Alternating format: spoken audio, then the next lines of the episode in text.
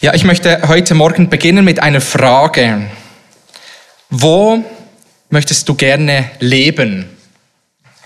Wo möchtest du gerne sein? Welches ist dein Lieblingsort hier auf dieser Welt? Welches ist dein Lieblingsland? Wenn ich so an unsere Gemeinde denke und ein bisschen in die Runde schaue, dann denke ich, haben wir wahrscheinlich verschiedene Orte. Das ist vielleicht die Wildnis Kanadas, die Südstaaten der USA, Israel. Einige würden vielleicht sagen die Türkei. Andere würden nicht so weit gehen, vielleicht die Bündner Berge oder ein schöner Ort an der Aare, das Augst-Matthorn. Viele schöne Orte. Für die Psalmisten und auch den Psalmist vom Psalm 87, den wir gleich betrachten werden, ist klar, welches dieser Ort ist. Es ist der Ort in Gottes Gegenwart. Es ist der Ort in seinem Tempel, in seinem Haus. Dort, wo Gott ist, dort ist der schönste Ort. Psalm 84 lesen wir, wohl denen, die in deinem Haus wohnen, sie preisen dich alle Zeit. Und ein paar Verse weiter hinten lesen wir, denn ein Tag in deinen Vorhöfen ist besser als sonst tausend. Ich will lieber an der Schwelle im Haus meines Gottes stehen, als wohnen in den Zelten der Gottlosen. Lieber an der Schwelle vom Haus Gottes, als weit, weit weg von ihm. Besser ist es dort zu sein, wo er ist, als sonst irgendwo. Lieber an der Schwelle, als in den schönsten Palästen dieser Welt. Und mit dieser Predigt möchte ich, es ist meine Absicht, dass unsere Herzen neu erfüllt werden von der Herrlichkeit von Jesus und besonders auch von der Herrlichkeit seiner Gemeinde, seinem Zusammenkommen, dort wo die Gemeinde zusammenkommt, sein Volk zusammenkommt. Und ich bete, dass wir am Schluss sagen können, ja, es gibt viele schöne Orte auf dieser Welt, aber der schönste Ort ist in Gottes Gegenwart. Der schönste Ort ist dort, wo sich Gott versammelt, wo Gott wahrhaftig wohnt mit seinem Volk. In seiner Gegenwart. Und so lasst uns zusammen Psalm 87 lesen. Das ist der Predigtext für heute Morgen. Psalm 87.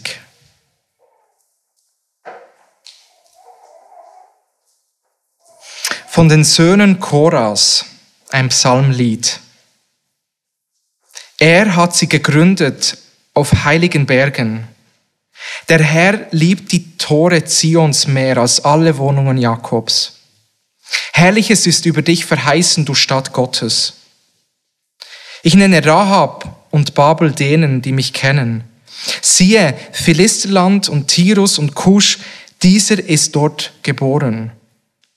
Aber von Zion wird man sagen, Mann für Mann ist in ihr geboren und der Höchste selbst wird sie befestigen. Der Herr wird zählen, wenn er die Völker verzeichnet. Dieser ist dort geboren. Und sie singen beim Reigen, alle meine Quellen sind in dir. Soweit Gottes Wort. Lass uns zusammen beten. Herr, wir danken dir heute Morgen für deine Gegenwart, für deine Verheißung, dass du jetzt anwesend bist. Und wir danken dir für dein Wort, das du brauchst, um zu unseren Herzen zu sprechen. Und wir beten darum, Herr, dass du durch deinen Geist dein Wort brauchst, um dort zu sprechen, in das hineinzusprechen, was wir hören müssen heute Morgen, Herr. Bitte sprich du zu uns. Hilf uns, dass wir Jesus neu sehen im Glauben und ermutigt und gestärkt werden in unserem Glauben. Und das beten wir in Jesu Namen. Amen. Wir haben bei meiner ähm, letzten Predigt in den Psalmen uns Gedanken über den Berg Sinai gemacht. Diesen Berg, wo Gott heruntergekommen ist und sein äh, Gesetz gegeben hat. Und wie ich bereits bei den vorhergehenden Predigten immer wieder gesagt habe, finden wir alle wichtigen Themen der Theologie des Alten Testamentes in den Psalmen wieder. Psalm nimmt also all diese wichtigen, all diese wichtigen theologischen Themen auf und wir können sie lesen. Wir haben letztes Mal, wie gesagt, über Sinai geredet und zusammen steigen wir jetzt heute auf einen anderen Berg. Ich nehme euch mit, wir steigen zusammen auf den Berg Zion. Der Berg Zion, ihr habt diesen Begriff sicherlich schon oft gehört und oft gelesen in der Bibel. Lorena hat uns den Text bereits gelesen. Wir sind nicht zu diesem rauchenden Berg Sinai gekommen, dieser Berg, wo Gott heruntergekommen ist in seiner Herrlichkeit, wo diese äh, Wolke gekommen ist und wo das Volk sich nicht nahen durfte und wo Gott heruntergekommen ist und sein Gesetz gegeben hat. Er hat sich dem Volk offenbart und sein Gesetz gegeben. Wir lesen das im 2. Mose 19 und dann auch im 2. Mose 20, wo dann dieses Gesetz gegeben wird. Nun, das Gesetz ähm, löst unser Sündeproblem nicht, sondern es verstärkt es nun. Das Gesetz macht zwei Dinge. Es definiert Sünde und es offenbart Sünde. Nun, die, die Schreiber des Neuen Testaments machen, machen es klar, das Gesetz an sich ist nicht etwas Schlechtes, das Gesetz ist nicht Sünde an sich, aber das Gesetz offenbart Sünde, es definiert Sünde. Und es ist wie, wenn wir uns einen Tisch vorstellen und jetzt wird hier alles ausgebreitet was vorher nur an einem kleinen Ort auf diesem Tisch zu sehen war. Die Sünde war vor dem Gesetz schon da, aber es wird nun geoffenbart, es wird definiert und wir erkennen, dass unser Sündenproblem nur noch größer wird. Denn das Gesetz sagt, wir müssen alles einhalten und sonst trifft uns der Fluch dieses alten Bundes. Unser Problem der persönlichen Schuld vor diesem heiligen Gott wird jetzt ganz ersichtlich. Und deswegen sagt der Schreiber des Hebräerbriefes, dass wir es mit Furcht zu tun haben an diesem Berg Sinai. Furcht, Mose erzitterte, als er das gesehen hat. Furcht. Dieser Berg Sinai als Zeichen des alten Bundes und als Zeichen der Furcht. Doch wir preisen Gott dafür, dass wir als Gläubige einen neuen Bund haben und zu einem anderen Berg gekommen sind. Und dieser Berg heißt Zion. Zion.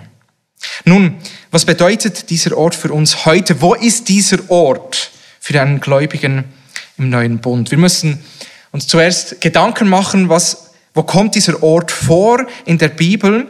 Und es gibt drei, mindestens drei geografische Orte mit diesem Namen Zion. Erstens wurde die Stadt Davids, also diese Burg, die David gebaut hat, Zion genannt. Ein wenig später wurde dann der Tempel, der Tempelberg, als Zion bezeichnet. Und später lesen wir im Alten Testament eigentlich die ganze Stadt Jerusalem, also diese, dieses heilige, diese heilige Stadt Gottes wird Zion genannt. Also das ist dieser zweite Ort, dieser Ort Zion, wo Gott wohnt unter den Menschen. Und heute wird Nochmals ein anderer Ort, Zion genannt, etwas außerhalb von der Altstadt in Jerusalem gibt es einen Hügel, der genannt wird Zion. Es ist dort, wo Davids Grab vermutet wird, aber diese Verwendung dieses Namens kam erst viel später. Man geht davon aus, erst mit den, mit den Kreuzritten kam dann dieser Name zu diesem Hügel. Zion in der Bibel bedeutet der Ort, wo Gott mit seiner Gegenwart regiert. Der Ort, wo Gott sich den Menschen naht. Der Ort, wo für die Sünde Sühne getan wird. Der Ort, wo Vergebung geschieht. Also dieser Tempel, wo Gott wohnt unter seinem Volk. Gott hat sich entschieden, eine Wohnung zu machen unter, unter den Menschen. Dieser besondere Ort, dieser Tempel. Und dort werden Opfer dargebracht, Sühnung vollwirkt für die Schuld. Es wird Vergebung geschehen, Vergebung vollbracht an diesem Ort, dort wo Gott spricht. Nun, für uns Christen ist heute klar, dass wir nicht nach Jerusalem pilgern müssen, um zu Zion zu kommen. Auch wenn es ein interessanter Ort ist, eine schöne Stadt sein kann, aber spätestens mit dem, was geschehen ist, 70 nach Christus, mit dieser vollkommenen Zerstörung des Tempels, als dieser Ort aufgehört hat, diese Bedeutung zu haben, wissen wir, dass wir nicht mehr dorthin gehen müssen. Nicht mehr an diesen speziellen Ort gehen müssen. Aber noch viel mehr, seit dem Kreuzestod von Jesus hat dieser Ort Zion eine neue Bedeutung bekommen. Jesus ist die Erfüllung von Zion. Alles, was dieser Ort im Alten Testament ausgemacht hat, finden wir erfüllt in Jesus. Jesus ist der Immanuel, Gott mit uns. Jesus wohnt unter den Menschen. Jesus kommt den Menschen ganz nahe. Gott kommt in Jesus auf diese Welt und vollbringt Sühnung. Er vollbringt Vergebung. In ihm haben wir Vergebung. Durch Jesus können wir uns Gott nahen. Und so ist Jesus die Erfüllung von Zion. Er ist dieser Ort, wo wir jetzt hinkommen. All das, was verheißen wurde im alten Bund, ist jetzt erfüllt in ihm. Doch es geht weiter. In der Gemeinde findet sich eine Teilerfüllung. Gott hat sich entschieden, in seinem Volk ein neues Volk zu schaffen und in diesem Volk zu wohnen und zu regieren. In der Gemeinde, in seinem Volk finden wir seine Anbetung, finden wir das Evangelium, das verkündet wird, finden wir Erlösung. Und hier finden wir diese spezielle Gegenwart unter den Menschen. Das ist jetzt diese Teilerfüllung in der neutestamentlichen Gemeinde. Und dann gibt es noch eine völlige Erfüllung, das Zion im Himmel. Wenn wir Gott sehen werden, wie er wirklich ist. Wenn unsere ganze Verherrlichung, diese ganze Anbetung, diese Verherrlichung des dreieinigen Gottes seine Erfüllung findet im Himmel. Also Zusammenfassung nach dieser etwas längeren Einleitung. Zion fokussiert auf Jesus, ist jetzt erlebbar und teilerfüllt in der neutestamentlichen Gemeinde und wird irgendeinmal ganz erfüllt werden in der Ewigkeit. Und so wollen wir uns heute Gedanken machen, wie sich dieses Zion, Zion Teil erfüllt in der Gemeinde. Es ist dieser Ort, der jetzt schon erlebbar ist in seiner Gemeinde. Und wir haben gelesen, Herrliches ist über dich verheißen. Herrliches ist über diese Gemeinde verheißen, über dieses neue Volk. Und wenn du Teil bist von diesem Volk, dann ist Herrliches auch über dich verheißen. Dann ist Herrliches über dich gesagt. Und es ist der Titel dieser Predigt. Herrliches ist über dich verheißen. Und wir schauen, schauen uns drei Punkte an. Herrliche Liebe, herrliche Gemeinschaft und herrliches Glück. Herrliche Liebe, herrliche Gemeinschaft und herrliches Glück. Wir beginnen mit dem ersten Punkt, herrliche Liebe. Ich lese nochmals die Verse 1 bis und mit 3. Von den Söhnen Koras ein Psalmlied. Er hat sie gegründet auf heiligen Bergen. Der Herr liebt die Zoren Zions mehr als alle Wohnungen Jakobs. Herrliches ist über dich verheißen, du Stadt Gottes. Machen wir uns zunächst mit den Begriffen vertraut. Der Herr liebt die Tore Zions mehr als die Wohnungen Jakobs. Mit den Wohnungen Jakobs sind die Privathäuser, die Wohnungen, die Zelte von, vom Gottesvolk gemeint. Dort, wo es um die persönliche, um die private Anbetung von Gott geht.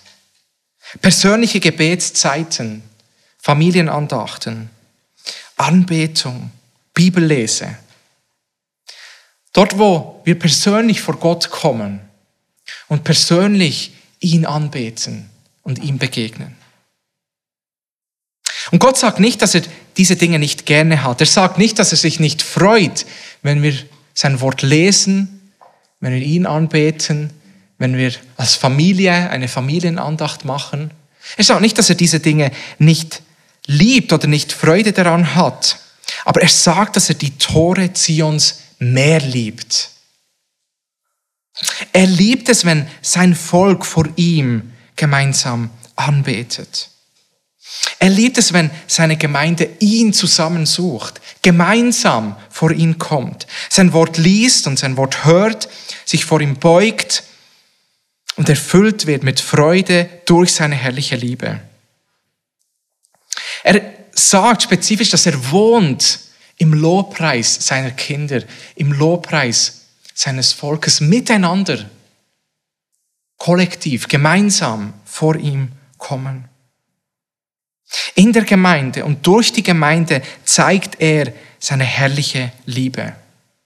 Wenn wir sein Wort hören, wenn sein Wort verkündet wird, wenn, wenn wir sein Wort singen, wenn wir sein Wort beten.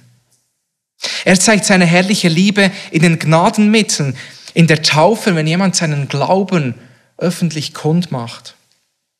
Im Abendmahl, wenn wir daran erinnert werden, dass so wahr, so real dieses Brot und dieser Traubensaft ist, so real auch die Vergebung ist, die wir erhalten von ihm. Wir erleben in der Gemeinde Gemeinschaft untereinander. Wir leben Dienst aneinander und füreinander und auch für Außenstehende. Wir erleben, wir schmecken etwas von dieser Freude, von dieser Güte, die Gott uns zeigt durch unsere Geschwister in der Gemeinde. Der Dienst, wenn es uns gut geht, aber gerade auch dann, wenn wir durch Schwierigkeiten gehen, diese Ermutigung, die er fließen lässt durch die Gemeinschaft. Mission, wenn wir gemeinsam einander helfen, dass dieses Wort auch hinausgeht und das andere davon hören und dass andere Anbeter werden von ihm. Nun, diese herrliche Liebe, die er, die er uns zeigt, ist keine sentimentale Liebe, sondern eine aktive und eine selbstaufopfernde Liebe. Stellen wir uns dazu heldenhafte Leistungen im Krieg vor. Es gibt unzählige Geschichten, wo Soldaten ihr Leben riskiert haben oder sogar verloren haben, weil sie sich selbst aufgeopfert haben für ihre Kameraden. Es gibt unzählige von diesen Geschichten und eine solche Geschichte ist diejenige von Jack Lucas, der mit 17 Jahren die Ehrenmedaille der amerikanischen Marine erhalten hat. Er warf sich während eines Gefechts mit japanischen Soldaten nicht nur auf eine, sondern gerade auf zwei Granaten. Eine davon detonierte und eine davon detonierte nicht. Und diese detonierte Granate hat ihn schwer verwundet, aber es hat das Leben seiner Kameraden gerettet. Und er wurde gefragt, warum hast du das gemacht? Und er hat gesagt, ich machte es, um meine Jungs zu retten. Ganz simpel. Ich weiß nicht, wie es euch geht, aber wir mögen doch solche Geschichten. Wir mögen solche Geschichten von heldenhaften Taten. Das war eine heldenhafte Tat. Aber für Freunde, für unsere Kameraden sind wir vielleicht bereit zu sterben. Vielleicht sind wir bereit, uns auf eine Granate zu werfen. Aber wer ist bereit, sich eine Granate zu werfen, wenn es um das Leben unserer Feinde geht? Wohl niemand. Und doch zeigt gerade Gott im Tod von Jesus am Kreuz genau das, als wir seine Feinde waren starb er für uns. Als wir gegen ihn waren, hat er seinen Sohn dahingegeben. Hat er in den Tod gegeben, damit wir geschützt bleiben, damit wir geschützt sind. Am Kreuz sehen wir, wie sich Gott über die schlimmsten Sünder erbarmt. Jesus ist derjenige, der dieses perfekte Leben vollbracht hat.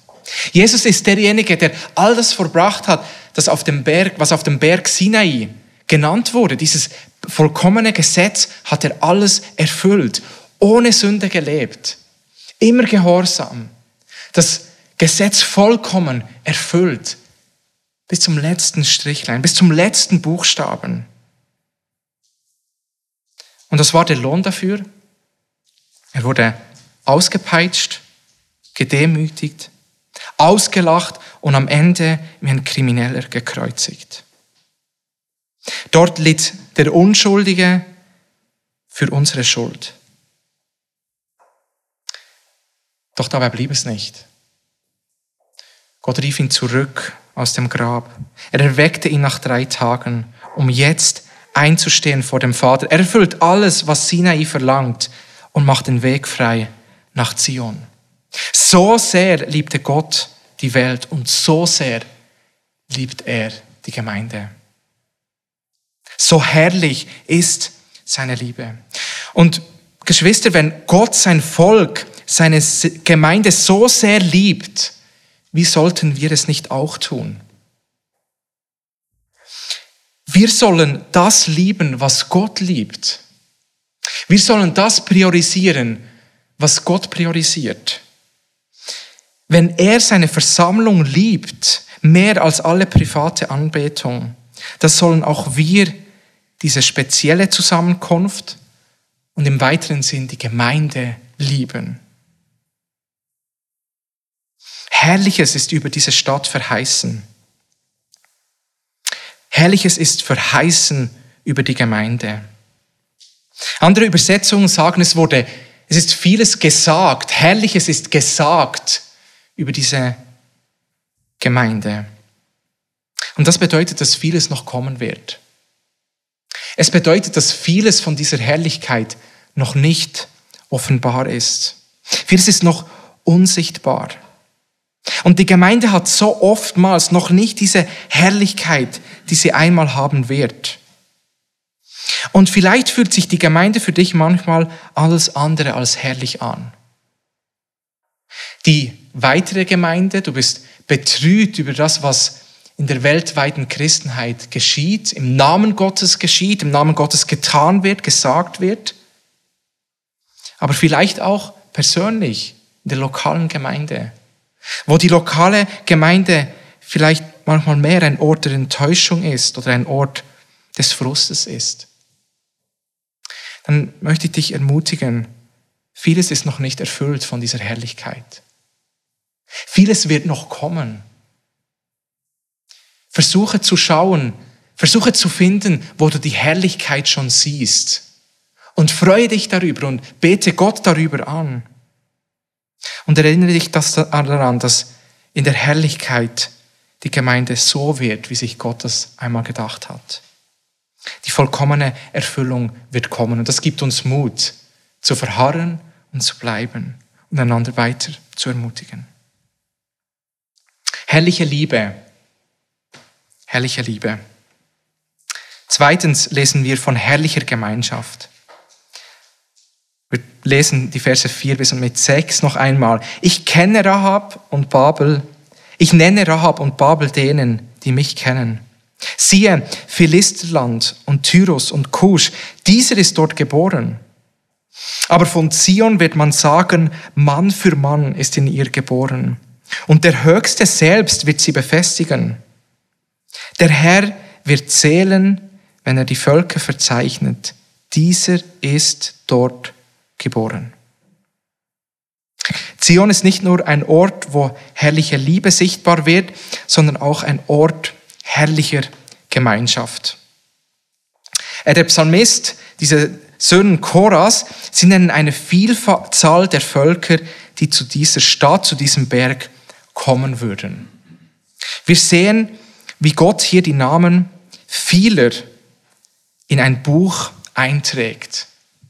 Wie er sich ein Verzeichnis macht, wer dann alles hier dazugehört. Wie Zion zu einem geistlichen Zuhause wird für die Völker. Und ich weiß nicht, wie es euch gegangen ist, als wir jetzt diesen Text gelesen haben. Vielleicht habt ihr euch gedacht, was, was bedeuten diese Verse? Als ich begonnen habe, diese, diese Verse ein bisschen ähm, auseinanderzunehmen, habe ich diese Herrlichkeit plötzlich gesehen, die Gott hier in diese wenigen Verse hineingelebt hat. Was für ein herrliches Volk sich Gott schafft. Was für eine herrliche Gemeinschaft. Und lasst uns kurz durchgehen, welche Völker Gott hier nennt. Er beginnt mit Rahab. Rahab ist ein anderer Name für Ägypten. Ägypten, dieses Großreich, das südlich, südwestlich von Israel gelegen ist. Es wird an anderen Stellen im Alten Testament als großes Ungetüm genannt. Ein Ungeheuer. Das große Reich auf der einen Seite. Und dann haben wir Auf der anderen Seite das Großreich Babel, östlich oder nordöstlich, auf der anderen Seite von Israel gelegen, im heutigen Irak. Und es waren diese beiden Supermächte zu der Zeit Israels, zur Zeit des Alten Testaments. Es waren diese Völker mit dem größten Reichtum und mit der größten Armee, die man sich vorstellen konnte. Und diese Reiche führten immer wieder Krieg gegeneinander und wir lesen es, diese Kriege wurden immer wieder auf dem Gebiet Israels aufgeführt und diese Reiche haben sich immer wieder über dieses Gebiet hin und her bewegt. Und beide Reiche sind die beiden Hauptfeinde des Volkes Israels. Diese beiden heidnischen Völker mit ihrer Vielgötteranbetung, mit ihrem Götzendienst, ihrer Sünde, ihrer Rebellion ließen das Volk Gottes nicht ruhen. Diese beiden Völker terrorisierten ständig Gottes Volk. Und es kam so weit, dass das babylonische Reich eindrang in dieses, in dieses Volk, in dieses Land, das Land verwüstet hat und das Volk in die Gefangenschaft abgeführt hat. Also Rahab und Babel. Und dann geht es weiter, Philisterland. Die Philister waren ein Volk an der heutigen Mittelmeerküste, unter anderem im Gebiet Gaza. Es waren fünf Fürsten, die dieses Gebiet regierten. Und es war so, sozusagen der kleine Feind Israels. Auch wir lesen im Alten Testament immer und immer wieder davon, wie es Kriege gab und wie diese Volk, dieses Volk auch immer wieder eindrang und ähm, Städte eingenommen hat und Städte zerstört hat. Dann lesen wir von Tyros. Tyros, eine befestigte Inselstadt der Phönizier am Mittelmeer im heutigen Libanon. Es war eine reiche Stadt, eine, eine stolze Stadt, die sich mit ihrem Reichtum ähm, gebrüstet hat. Also, sie ist sehr stolz gefühlt in ihrem Reichtum. Tyros. Und dann als fünftens wird Kusch genannt.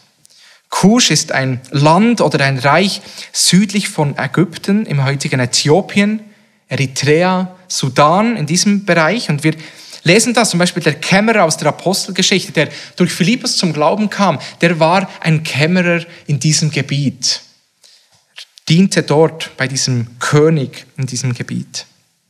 Es war ein tüchtiges und kriegerisches Volk, aber auch dieses Volk hat den Gott, den allein wahren Gott nicht gekannt, sondern in Rebellion gegen ihn gelebt. Und so lesen wir, dass nun alle diese Völker zum Berg Zion kommen und diesen Gott anbeten werden. Sie werden kommen, diese heidnischen Völker, die in Rebellion leben, zu Gott, werden nach Zion kommen und ihre Knie beugen und Gott anbeten und Bürger dieser Stadt werden. Und sie werden nicht nur Bürger, sie werden das Geburtsrecht erhalten, so als ob sie dort geboren sind. Stellen wir uns eine Großstadt vor, London. Vielleicht erhält jemand von uns ein Jobangebot und zieht in diese große Stadt. Nach einigen Jahren wird dieser Ort vertrauter und vertrauter. Und man fragt vielleicht diese Person in ein paar Jahren, ah, von wo bist du? Und du sagst, ich komme aus London, ich bin, bin Londoner, ich fühle mich als Teil dieser Stadt. Aber diese Person kann nie behaupten, dass er oder sie dort geboren ist. Man kann sogar irgendeinmal die englische Staatsbürgerschaft bekommen, wählen und Teil dieser Gesellschaft sein, aber man kann nie das Geburtsrecht bekommen. Aber Gott macht das Unmögliche wahr. Diese verfeindenden Völker erhalten das Geburtsrecht. Es zeigt uns auf, was später Jesus tun würde. Durch sein Opfer haben wir Zugang zu ihm. Er schenkt uns diese geistliche Wiedergeburt. Er schenkt uns neue Rechte, die wir sonst nie gehabt hätten. Und genau dies geschieht jetzt in seiner Gemeinde. Aus allen Nationen, aus allen Völkern, aus allen Sprachen, aus allen Hintergründen werden Leute errettet und zu Kindern Gottes gemacht. Und Gott trägt nun diese verschiedensten Namen in sein Buch ein. Und Zion wird das geistliche Zuhause von all diesen Leuten. Von all diesen Völkern, die von Gott nichts wissen wollten, kommen herzu und beten an. Ist es nicht herrlich, dieses Bild, das Gott uns hier zeigt? Dass Gott aus einer Vielzahl eins macht. Das Kreuz, das uns zusammenbringt. Und wenn ich hier, wenn ich euch anschaue, dann sehen wir doch genau das. Wir sind die unterschiedlichsten Leute, die unterschiedlichsten Nationen und Sprachen, unterschiedliche Vermögen und einen unterschiedlichen Ausbildungsgrad, Lebensstile, kulturelle Prägung. Aber wir sind alle eins in Jesus. Wenn es dieses Kreuz nicht geben würde, wenn es das Opfer von Jesus nicht geben würde, dann wäre jeder jetzt entweder zu Hause, noch im Bett, am Brunchen oder irgendwo am Wandern oder sonst irgendetwas machen. Aber wir würden uns alle nicht kennen. Ziemlich sicher nicht kennen. Jesus bringt uns zusammen. Und wir sind alle Bürger mit Bürgerrecht, mit dem Geburtsrecht. Und das Geburtsrecht bedeutet, dass wir eine Geburtsurkunde bekommen. Und auf deiner Geburtsurkunde steht Bürger von Zion. Auf deiner Geburtsurkunde steht Kind Gottes. Sohn Gottes, Tochter Gottes. Vollkommen angenommen und hineingebracht in diese Gemeinschaft, in diese herrliche Gemeinschaft. Und wenn wir die Geburtsurkunde haben, dann bedeutet das, dass wir auch Miterben sind. Du bist Teilhaber an, an den Segnungen, die dir versprochen sind. Sie gehören dir. Sie gehören der Gemeinde, aber sie gehören auch dir persönlich. Wenn Gott etwas verheißen hat über sein Volk, wenn Gott etwas versprochen hat, dann hält Gott immer sein Wort ein. Gott lügt nicht, Gott kann nicht lügen. Du bist sein und er ist dein. Gegen Gottes freue dich über dieses Vorrecht. Sei dankbar dafür und lobe Gott dafür. Eine herrliche Gemeinschaft, die er schafft. Und drittens, wir finden in Zion herrliches Glück. Ich lese den Vers 7. Und sie singen beim Reigen. Alle meine Quelle sind in dir. Reigen ist ein anderes Wort für Tanz. Sie singen beim Tanzen. Alle meine Quellen sind in dir. In dieser Stadt, auf diesem Berg Zion, gibt es Freude in Fülle. Die Völker werden kommen und anbeten vor Gott. Und wenn sie zu Gott gekommen sind, dann verfallen sie nicht in ein asketisches, freudenfreies Leben. Nein, dort ist wahre Freude zu finden. Echte Freude. Es ist wahres Glück, herrliches Glück zu finden. Vor einiger Zeit habe ich mich mit einem ungläubigen Freund getroffen zum Essen.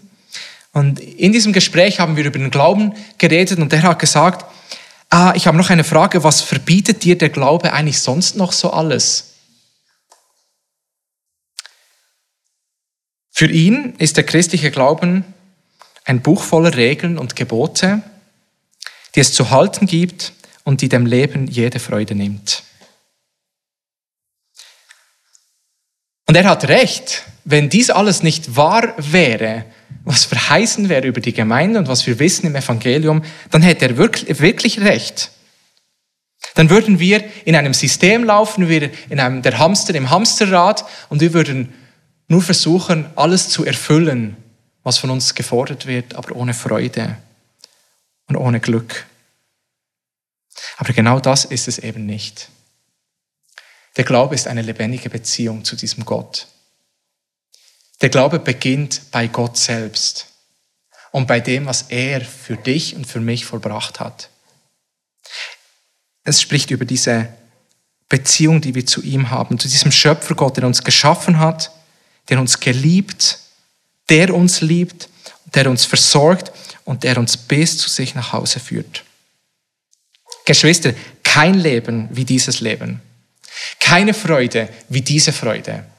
Und kein Glück wie dieses Glück, das wir nur bei ihm finden. Das, was die Welt zu offerieren hat, ist vergänglich. Aber sobald es die Stürme kommen, fällt das Haus in sich zusammen, das auf Sand gebaut ist. Und der christliche Glaube schenkt gerade auch in schwierigen Zeiten Hoffnung und Glück und Freude. Und unabhängig von unseren Umständen kommen wir bei Gott zur Ruhe. Und ist sein Volk da, um uns zu stützen und zu stärken. Diese Stadt ist wirklich fröhlich und wirklich glücklich in allen Stürmen dieser, dieser Zeit.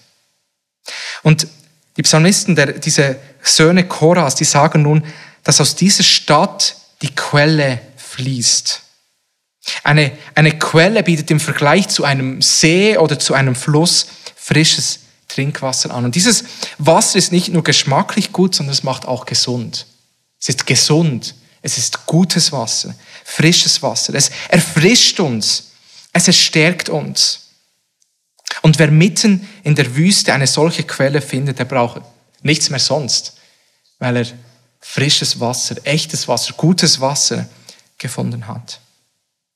Lass uns dazu eine Textstelle lesen aus Jesaja 12.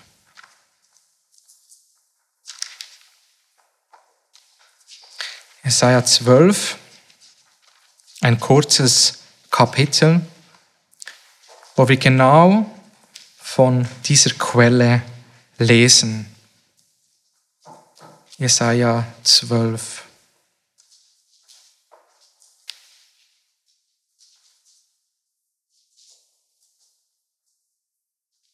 Und an jenem Tag wirst du sagen, ich preise dich, Herr, denn du warst gegen mich erzürnt, doch dein Zorn hat sich gewendet und du hast mich getröstet. Siehe, Gott ist mein Heil. Ich will vertrauen und lasse mir nicht grauen, denn ja, der Herr ist meine Kraft und mein Lied und er wurde mir zur Rettung. Und ihr werdet mit Freuden Wasser schöpfen aus den Quellen des Heils und werdet sagen zu jener Zeit, Dank dem Herrn, ruft seinen Namen an, verkündet unter den Völkern seine Taten, erinnert daran, dass sein Name hoch erhaben ist. Singt dem Herrn, denn er hat Herrliches getan. Das soll bekannt werden auf der ganzen Erde. Jauchze und rühme, die du in Zion wohnst, denn der Heilige Israels ist groß in deiner Mitte. Es fließen Quelle der Freude, Quellen des Glücks hervor. Quelle des Heils, der Rettung, der Vergebung von Schuld. Dieser Ort ist Zion. Und hier fließt die Rettung in die Welt hinaus. Und dieser Ort ist die Gemeinde Gottes, gegen die selbst die Pforten der Hölle nichts machen kann. Und hier ist Hoffnung zu finden für eine hoffnungslose Welt. Der Kirchenvater Augustinus hat ein großartiges Werk geschrieben mit dem Titel auf Deutsch heißt es vom Gottesstaat aber der englische Titel gefällt mir ehrlich gesagt besser, The City of God, die Stadt Gottes. Und dieses Werk ist inspiriert von eben diesem Psalm 87. Und Augustinus beschreibt dort zwei Städte, die, die Stadt der Welt und eben die Stadt Gottes. Und andersartiger als könnten diese Städte nicht sein. In einem wohnt und regiert der Herr und in der anderen der Teufel und die Welt. Und einer der Hauptthemen für den Kirchenvater ist das Thema Glück oder Glückseligkeit. In der Stadt des Menschen wird das Glück erreicht, indem man sich selbst dient und für sich selbst lebt. Und Augustinus zeigt, dass genau dieser Ansatz zu Lehre führt und eben nicht zu echtem Glück. Aber ganz anders die Stadt Gottes. Und ich zitiere ihn, was er geschrieben hat. Wie groß wird das Glück sein, das mit keinem Übel behaftet ist, dem es an nichts Gutem mangelt und das Muße bietet für das Lob Gottes, der alles in allem ist. Dort wird wahrer Friede sein, in dem niemand Widerstand erleidet, weder von sich selbst noch von einem anderen. Gott selbst, der Urheber der Tugend ist, wird dort ihr Lohn sein. Denn da es nichts Größeres oder Besseres gibt, hat er sich selbst versprochen. Was anderes war mit seinem Wort durch den Propheten gemeint, ich will euer Gott sein und ihr sollt mein Volk sein. Als dass Gott ihre Befriedigung sein soll, dass Gott alles sein soll, was die Menschen in Ehren begehren, nämlich Leben, Gesundheit, Nahrung, Überfluss, Ruhm, Ehre, Frieden und alles Gute. Dort ist echter Frieden zu finden, echtes Glück zu finden. In ihm haben wir alles, was wir brauchen und dieser Gott wohnt in Zion und lädt uns ein, zu ihm zu kommen. Bist du schon gekommen zum Berg Zion? Hast du dein Vertrauen allein auf ihn gesetzt und was er am Kreuz für dich getan hat? Hast du deine Schuld bekennt und bist demütig zu ihm gekommen? Hast du das erlebt, was Augustinus und Tausende vor und Tausende nach ihm erlebt haben, dass unser Herz rastlos ist, bis es zur Ruhe bei Gott kommt? Dann komm auch du nach Zion und finde wahres Glück bei ihm allein. Es gibt auf dieser Welt keinen anderen Ort, der begehrenswerter ist als eben dieser Ort von seiner Gegenwart. Diesen geistlichen Segen, der wir dort empfangen durch das Werk von Jesus, durch Glauben, durch, sein, durch das Wirken seines Geistes in unseren Herzen. Dort, wo er sein Wort uns eröffnet und wir seine Stimme hören, zu hören, wie das Volk Gottes singt, wie er wirkt in seiner Gemeinde. Es ist nicht ermutigt, wenn wir zusammenkommen und wenn wir Geschwister sehen, die selbst in den schwierigsten Zeiten ein Lob zu Gott erheben, zu ihm singen. Ist es nicht ein Wunder der Gnade von ihm? Gehst du mit diesem, mit diesen Gedanken in die Gemeinde zum Gottesdienst? Bist du dir bewusst, dass der lebendige Gott dir begegnen möchte? Schätzt du das Privileg, Gottes Kind zu sein oder anders zu sagen, eben äh, Bürger von Zion zu sein mit allen Verheißungen. Schätzt du es, gemeinsam zu, Gemeinschaft zu haben, verbindlich zu leben und Teil einer lokalen Ortsgemeinde zu sein? Und wenn du dich, und wenn du es schon schätzt, wenn du schon dort wohnst, freust du dich an der Vielfalt in Gottes Reich? Die Gemeinde Gottes besteht nicht aus einem Einheitsbrei. Die Gemeinde Gottes besteht nicht nur aus westlichen Gemeinden mit ihren Formen und Traditionen, sondern dieser Leib ist farbig, unterschiedlich, multikulturell und es ist genau diese Vielfalt, die der Leib Christi so herrlich macht. Schätzen wir das? Sehen wir das? arbeiten wir daran, dass das ersichtlich wird, dass unsere Gemeinde, auch die Immanuel-Gemeinde, ein Ort wird für viele Völker. Für viele Völker, für die unterschiedlichsten Völker, die vielleicht ganz anders leben, die sich vielleicht ganz anders verhalten, als wir sonst das gewohnt sind. Und wenn du hier bist und Gemeinde für dich immer wieder ein Ort der Entmutigung ist, Du eben oft nicht diese Freude spürst, vielleicht Konflikte hast und du dich fragst, wo ist denn genau diese Herrlichkeit, von der wir hier lesen? Diese Quellen, diese Freude, dieses Singen in diesem Tanz. Dann zeigen dir diese Verse, und ich habe es vor, vorhin schon mal gesagt, aber ich sage es nochmals, dass die ganze Herrlichkeit noch nicht ersichtlich ist. Sie kommt in der Ewigkeit wenn Gott alles in allem sein wird. Halte fest an dieser Wahrheit. Suche die Herrlichkeit, die da ist und freue dich daran und gib Gott dafür die Ehre. Er wird dich immer wieder erfrischen, auch dich an seiner Quelle. Zum Schluss lese ich eine, eine deutsche Übersetzung der bekannten Hymne von John Newton. Glorious things of thee are spoken. Herrliche Dinge sind über dich gesagt. Ein, ein Lied, das diesen Psalm zusammenfasst und diese Predigt zusammenfasst. Ich lese euch die vor, wenn es euch hilft, wenn ihr die Augen schließen möchtet, dass ihr euch besser konzentrieren macht, dann fühlt euch frei, auch das zu tun. Herrliche Dinge werden von dir gesagt, Zion, du Stadt unseres Gottes. Er, dessen Wort nicht gebrochen werden kann, hat dich zu seinem Wohnsitz geformt. Auf den Felsen der Zeitalter gegründet, was kann deine sichere Ruhe erschüttern? Mit den Mauern des Heils umgeben, magst du lachen über alle deine Feinde. Sieh die Ströme des lebendigen Wassers, die der ewigen Liebe entspringen. Deine Söhne und Töchter gut versorgen und alle Furcht vor Mangel beseitigen. Wer kann ohnmächtig werden, während ein solcher Fluss immer fließt, ihr Durst zu schwinden? Gnade, die wie der Herr der Spender nie versagt, von Ewigkeit zu Ewigkeit. Gesegnete Bewohner von Zion, gewaschen mit des Erlösers Blut. Jesus, auf den ihre Seele vertrauen, macht sie zu Priestern und Königen vor Gott. Nie mehr wird ein Hindernis sein. All die Schuld und der Makel sind weg. Frei an der Seite des Erlösers zu wandeln in der Herrlichkeit des Herrn. Retter aus der Stadt Zion, bin ich durch Gnade ein Mitglied geworden. Möge die Welt mich verdammen oder bemitleiden, deinen Namen will ich dennoch rühmen.